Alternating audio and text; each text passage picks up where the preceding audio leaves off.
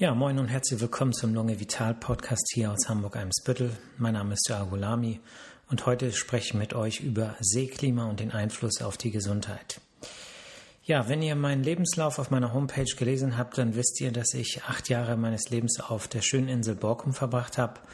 Und auf Borkum spricht man immer von sogenannten Hochseeklima. Mit Hochseeklima ist gemeint, dass man etwa die gleichen Luftbedingungen hat, wie wenn man mit einem Boot irgendwo auf dem Atlantik sich befindet.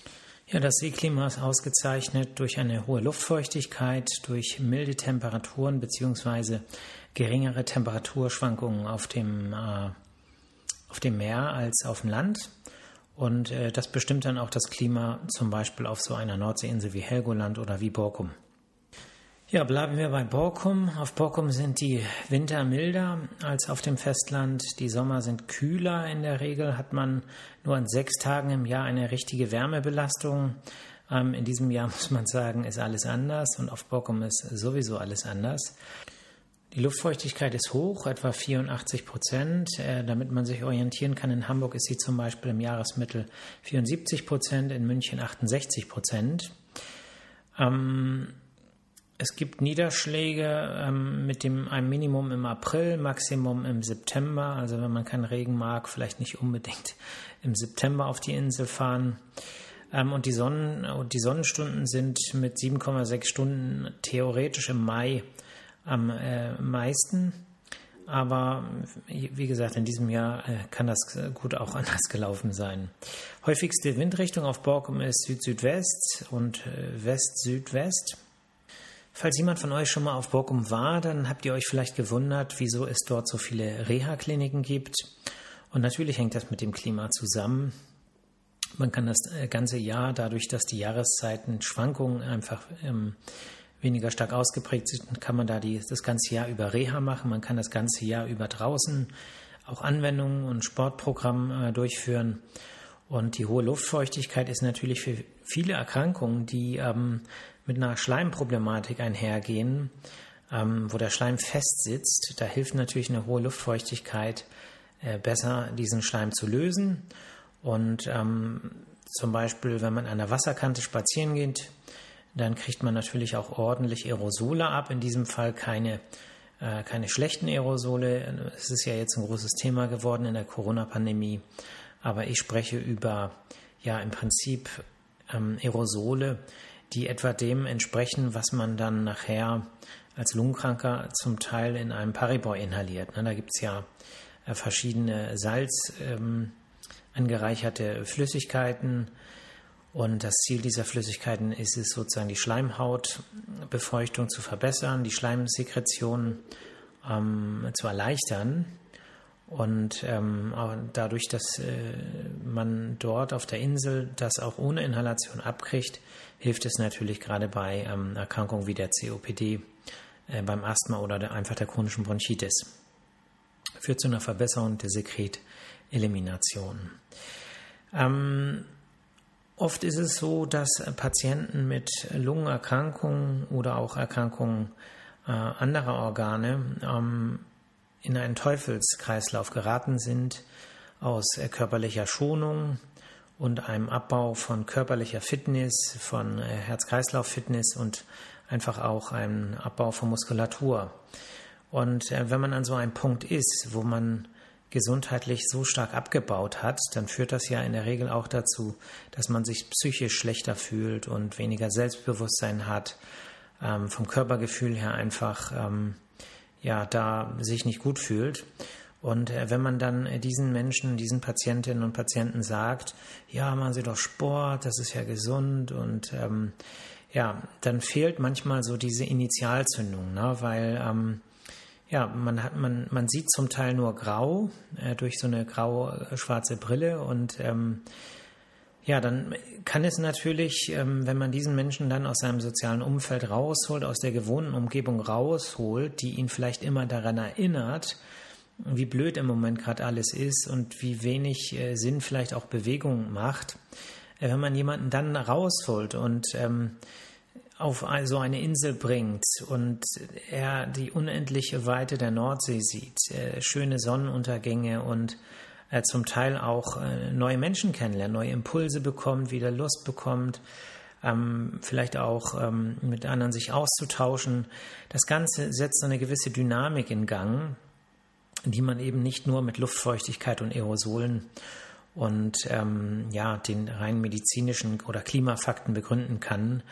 Und deswegen ist äh, zum Beispiel Rehabilitation an so einem Ort wie Borkum, wie zum Beispiel in der Nordseeklinik, äh, wo ich äh, auch lange gearbeitet habe, einfach ähm, eine tolle Sache. Und ähm, ich werde gleich noch ein bisschen was erzählen dazu, wie ihr vielleicht ähm, im Rahmen einer Rehabilitationsmaßnahme äh, dahin kommen könnt. Und ähm, vorher wollte ich aber noch auf ein paar andere äh, Aspekte eingehen. Ähm, also, was wir hatten, ist bei chronischen Erkrankungen zum Beispiel Asthma, COPD, ähm, Verbesserung des, der Sekretelimination. Das bedeutet im Prinzip, ihr kriegt den Schleim besser raus. Und die Motivation, Sport zu machen, ist natürlich auch ähm, viel stärker, wenn man eben nicht diese Faktoren um sich herum hat, die einen vielleicht runterziehen.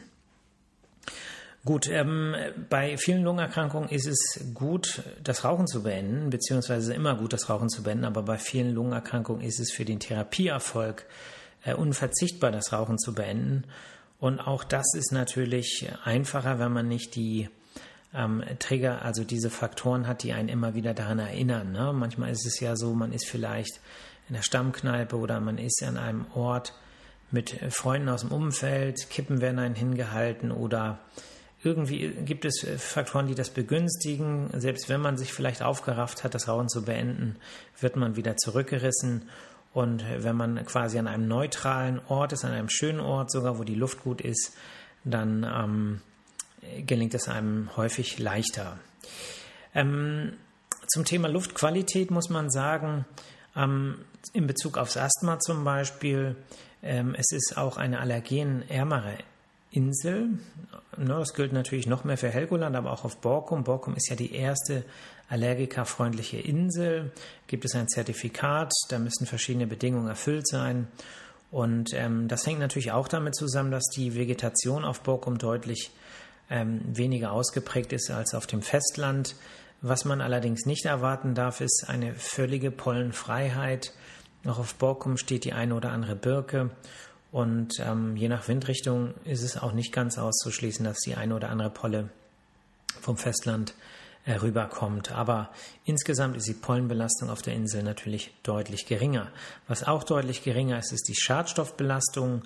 Es gibt ähm, auf vielen Inseln, auch aus, auf ostfriesischen Inseln, ähm, Fahrverbote, Passagiere, also zeitweise ähm, Fahrverbote oder zonenweise Fahrverbote. Und in der Summe führt es natürlich dazu, dass ähm, die Schadstoffbelastung auf der Insel am Meer einfach geringer ist. Ähm, was so ein bisschen äh, ja nicht unumstritten ist, ist natürlich dieser ganze Kreuzfahrtboom, ähm, weil äh, je mehr Kreuzfahrtschiffe, desto mehr Schadstoffe haben wir dann auch auf See. Und ähm, ich bin mir nicht ganz sicher, also die Corona-Pandemie ist natürlich ein schreckliches Ding, aber ähm, so ein bisschen hat äh, das auch was, ja, ich will nicht sagen Positives, aber aus Umweltsicht, ähm, aus ähm, Umweltschutzsicht muss man sagen, hat es zumindest der Kreuzfahrtindustrie einen gewissen Dämpfer gegeben. Und ähm, ja, was das letztlich langfristig bedeuten wird für die Ökosysteme, das Ökosystem ähm, das werden wir sozusagen mit der Zeit erfahren. So, ähm, wenn ihr jetzt sagt, hey, Nordseeklima, geil, da will ich hin, dann ähm, gibt es natürlich viele äh, Möglichkeiten. Ähm, man kann Urlaub machen an der Nordsee. Ähm, das kann man zu jeder Jahreszeit. Es gibt ähm, verschiedene, ähm, ach so, natürlich auch an der Ostsee. wir wollen mal hier nicht die Ostsee unterschlagen, aber dazu kann ich nicht so viel sagen äh, zum Ostseeklima. Ähm, ja, deswegen bleiben wir in dieser Folge auf jeden Fall bei der Nordsee. Ähm, und insbesondere Rehabilitation ist ein ganz wichtiges Thema in der Lungenheilkunde. Ähm, es gibt natürlich viele Erkrankungen, wo man definitiv weiß und auch untersucht hat, dass Rehabilitation nachweisliche Effekte bringt. Und deswegen gibt es auch eine, eine gewisse Berechtigung, Rehabilitationsmaßnahmen in Anspruch zu nehmen. Ähm, grundsätzlich gibt es verschiedene Kostenträger. Die wichtigsten Kostenträger, Kostenträger heißt in diesem Zusammenhang, wer bezahlt die Reha? Ähm, da gibt es für Berufstätige erstmal grundsätzlich die Rentenversicherung. Die Rentenversicherung ähm, soll dafür sorgen, dass ihr alle ja, arbeitsfähig, erwerbsfähig seid und bleibt. Und das bedeutet, dass ähm, man mit einer Rehabilitation vielleicht ähm, verhindern kann, dass ihr krank werdet. So, das ist zum Beispiel ein Grund für Berufstätige, für Menschen im erwerbsfähigen Alter Rehabilitation zu machen. Und ähm, das heißt also, man muss nicht unbedingt krank sein. Es reicht, dass man vielleicht bedroht ist von einem krankhaften Zustand. Und um diesen abzuwenden, könnte man eine Reha beantragen. Wenn es schon eine Erkrankung gibt, natürlich ähm, ist die Berechtigung noch etwas stärker. Und ähm, auch das kann man dann entsprechend anführen, den Reha-Antrag bei der Rentenversicherung. Da gibt es ja verschiedene ähm, Rentenversicherungsträger, die Deutsche Rentenversicherung Bund, ehemals Bundesversicherungsanstalt für Angestellte. Und es gibt die ehemaligen Landesversicherungsanstalten für Arbeiter, die heute sozusagen die regionalen Rentenversicherungsträger sind. Und ähm, ja, je nachdem, wo man versichert ist, dort stellt man den Antrag. Heutzutage kann man das in der Regel übers Internet machen, also online. Und da gibt es dann noch so eine ärztliche Zusatzseite, die gebt ihr dann entweder bei eurem Haus- oder Facharzt ab und äh, dann geht das Ganze ins Rollen. Äh, beziehungsweise ähm, erfüllt es für euch aus und ähm, ihr, gebt, ihr schickt das dann alles zusammen ab. Ne? Ähm, wenn ihr schon in Rente seid, also keine berufstätigen Menschen, dann äh, ist nicht mehr die Rentenversicherung zuständig, sondern dann ist die Krankenkasse zuständig. Und ja, und die Krankenkasse hat einen etwas anderen Grundsatz. Man kann das ähm, vereinfacht sehen mit dem Schlagwort Reha vor Pflege. Es geht also darum, äh, dass man als äh, Versicherter ähm, nicht ähm, äh, ja, pflegebedürftig wird, dass es nicht zu Behinderungen kommt, dass man die abwendet, dass man die beseitigt oder zumindest ähm, versucht zu vermindern oder auszugleichen, beziehungsweise die Folgen, die Verschlimmerung äh, zu verhüten. Ja, das führt manchmal im Praxisalltag dazu, dass Rehabilitationsmaßnahmen äh, abgelehnt werden, weil eben äh, die Krankenversicherungen sagen, Moment mal, das Ganze kann man auch ambulant machen, das muss man nicht stationär machen. Ähm, was, mich, was mich als Vertragsarzt da ähm, häufig äh, ärgert, ähm, ist, dass ähm, in der Theorie es auch immer relativ einfach ist. Ne? Dann heißt es, ja, Physiotherapie kann man ja ambulant machen und äh, ist ja noch gar nicht alles ausgeschöpft und so weiter. Aber diese, diese Ballung an, an positiven, ja, gewinnbringenden, also für den Patienten subjektiv gewinnbringenden Maßnahmen, aus äh, in diesem Setting auch, äh, das kann man, da kann man noch so lange Physiotherapie machen. Das kriegt man in dieser Kombination mit diesem Schwung zusammen ähm, nicht hin. Und ähm, deswegen muss man einfach sagen, hat die Rehabilitation, die stationäre Rehabilitation eigentlich einen Stellenwert verdient, der im, ähm, ja, im Vertragsarztwesen überhaupt nicht äh, entsprechend gewürdigt wird. Das sind meine Erfahrungen jetzt hier als ähm, frisch niedergelassener Arzt. Ähm, mal gucken, vielleicht wird das ja noch anders. Ähm, ich bin zuversichtlich als Optimist. Ja, mal schauen. Einen dritten Kostenträger, das will ich nur ganz kurz erwähnen, wenn jemand eine Berufskrankheit hat. Ne? Es gibt ja ähm, Berufskrankheiten auch in der Lunge, auch in anderen Organen natürlich.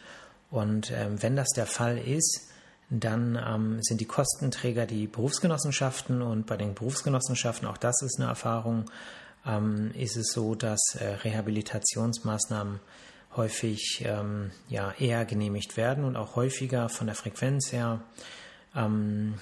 Ja, einfach probieren, Antrag stellen beziehungsweise sich beraten lassen. Natürlich sollte es eine Begründung geben, so nach dem Motto, hey, mir geht's gut, ich will Urlaub an der Nordsee machen. Das ist nicht der Sinn der Reha. Insofern vorher medizinisch beraten lassen vom Hausarzt, vom Facharzt und dann, äh, ja, dann klappt's bestimmt. Gut, ähm, heute soll ja der wärmste Tag, naja, so warm sieht es nicht aus, aber gestern war es wahnsinnig heiß. Ich hoffe, ihr habt alle meinen Hitze-Podcast-Episode gehört. Ähm, genießt heute nochmal den Abend. Ähm, es soll danach relativ schnell kühler werden. Kühler heißt aber so um die 20 Grad. Insofern heute nochmal die schöne heiße Sommernacht genießen. Ähm, seid gut zu euch, trinkt ausreichend, passt aufeinander auf, äh, tut Gutes für euch, tut Gutes für andere, äh, nehmt das Leben locker, Hakuna Matata, ja. Und ja, dann danke fürs Zuhören. Wir hören uns, beziehungsweise ihr hört mich nächste Woche. Ne? Bis dann. Ciao.